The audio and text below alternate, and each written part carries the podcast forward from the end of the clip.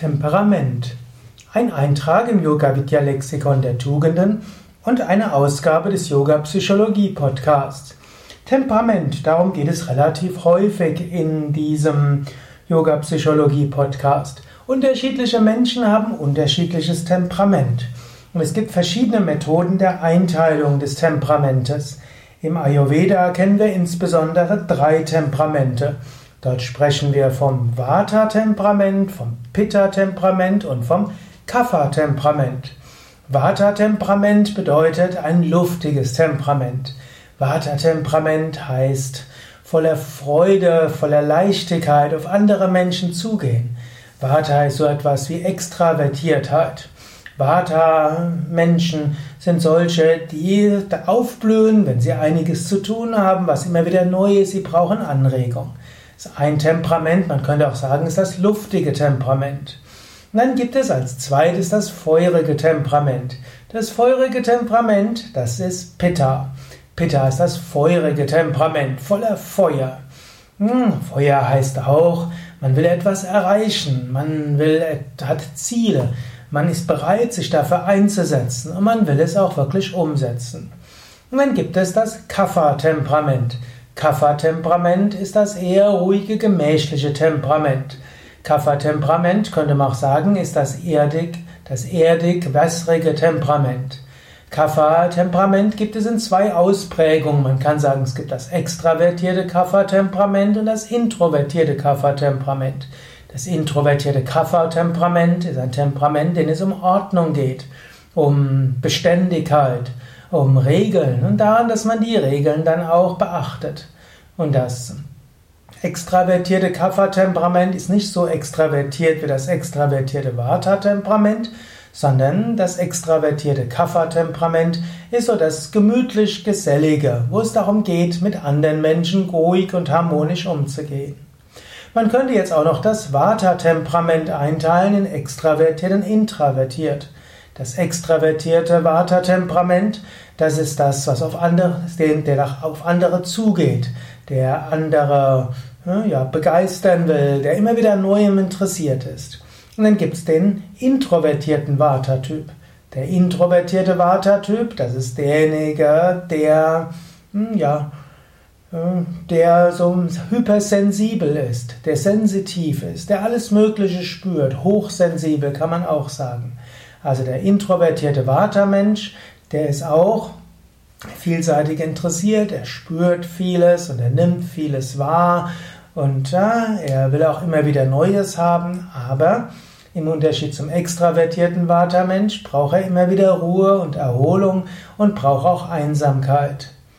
Und so könnte man auch noch das Pitta-Temperament in introvertiert und extravertiert einteilen. Introvertiertes Pitta-Temperament ist so der Einsame, der alles erreichen will. Gut, nicht einsam im Sinne, sondern der nie mit etwas macht, aber es ist eben jemand, der sich Ziele setzt, sich bemüht, diese Ziele zu erreichen, aber bei diesem Temperament nicht zu viel mit anderen sprechen will. Er braucht öfter seine Ruhe. Und es gibt das extravertierte Pitta-Temperament, und das extravertierte Pitta-Temperament, das ist der, der andere begeistert, mitreißt und äh, wirklich sehr mit Feuer und Begeisterung Menschen für eine Sache gewinnen kann. Ja, das wären so Grundtemperamente. So hätten wir schon mal sechs Grundtemperamente. Aber wir können auch sagen, es gibt noch mehr Grundtemperamente. Temperament ist so etwas wie eine Grundstimmung. Und manche sagen, Temperamente sind angeboren und bleiben für den Rest des Lebens. Aber in manchen Fällen kann man auch etwas an seinem Temperament tun und manchmal bringen auch äußere Umstände andere Temperamente zum Vorschein. Es gibt noch die himmelhoch jauchzend zu Tode betrübt Temperamente. Also, es gibt Menschen, die sind mal begeistert und voller Enthusiasmus und denken, sie können alles erreichen. Und danach haben sie wieder das Gefühl, ja, es klappt gar nichts. Zyklotym kann man sie auch nennen. Dann gibt es hm, als nächstes Temperament gibt es auch das eher melancholische Temperament. Das melancholische Temperament ist ein Temperament, wo man alles Leiden sieht und sieht, alles was einen Anfang hat, hat ein Ende. Letztlich sind alle Bestrebungen des Menschen irgendwo hohl. Sie führen zu nichts. Und es ist wichtig, dass man in die Tiefe schaut. Das, man könnte sagen, ist ein Temperament melancholisch. Bis zu einem gewissen Grad könnte man auch sagen, ist ein pessimistisches Temperament. Und dann gibt es noch das optimistische Temperament, wo man denkt, alles geht gut, alles funktioniert wunderbar. Und so gibt es die verschiedensten Temperamente. Hm, das waren jetzt nur ein paar Beispiele für Temperamente. Es gibt ja die unterschiedlichsten Methoden, wie man Temperamente einteilen kann.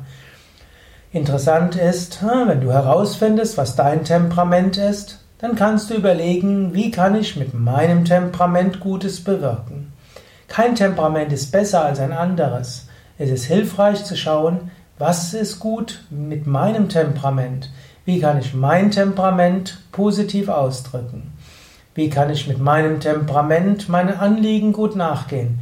Wie kann ich das erreichen, was meine Aufgabe ist? Und für spirituelle Aspiranten besonders wichtig, wie kann ich mit meinem Temperament Spiritualität leben?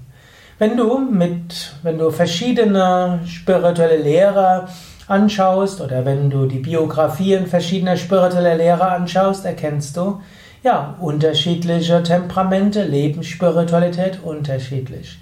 Die Heiligen sind nicht gleich, sondern unterschiedliche Heilige, unterschiedliche Weise, unterschiedliche auch Religionsstifter und unterschiedliche selbstverwirklichte Meister, sie alle lebten Spiritualität etwas anders.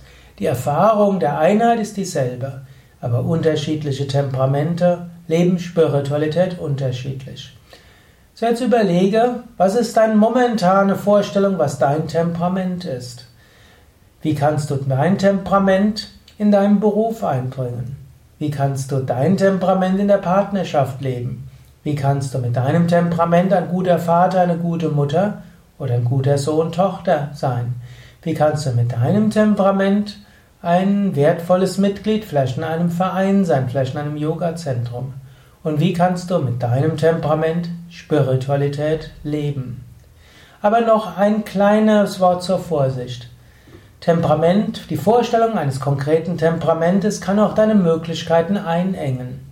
Du hast so viele Fähigkeiten und Möglichkeiten. Nicht umsonst sagt die Astrologie, wir haben alle zwölf Tierkreiszeichen in uns und alle Planeten.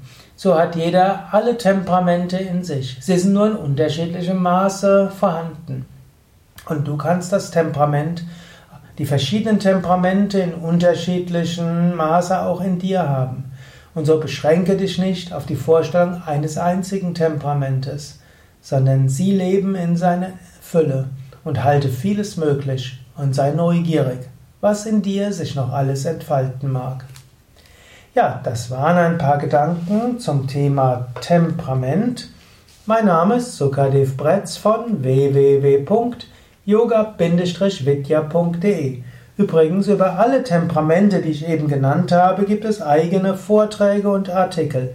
Geh einfach auf wiki.yoga-vidya.de und gib dort ein, zum Beispiel Melancholie oder Vata oder Pitta oder Erdelement oder Wasserelement oder Zyklotym oder was auch immer du dort eingeben willst. Du wirst einen Artikel dazu finden mit Tipps, wie du dieses Temperament konkret leben kannst im Alltag, als spiritueller Mensch, in der Familie und Partnerschaft.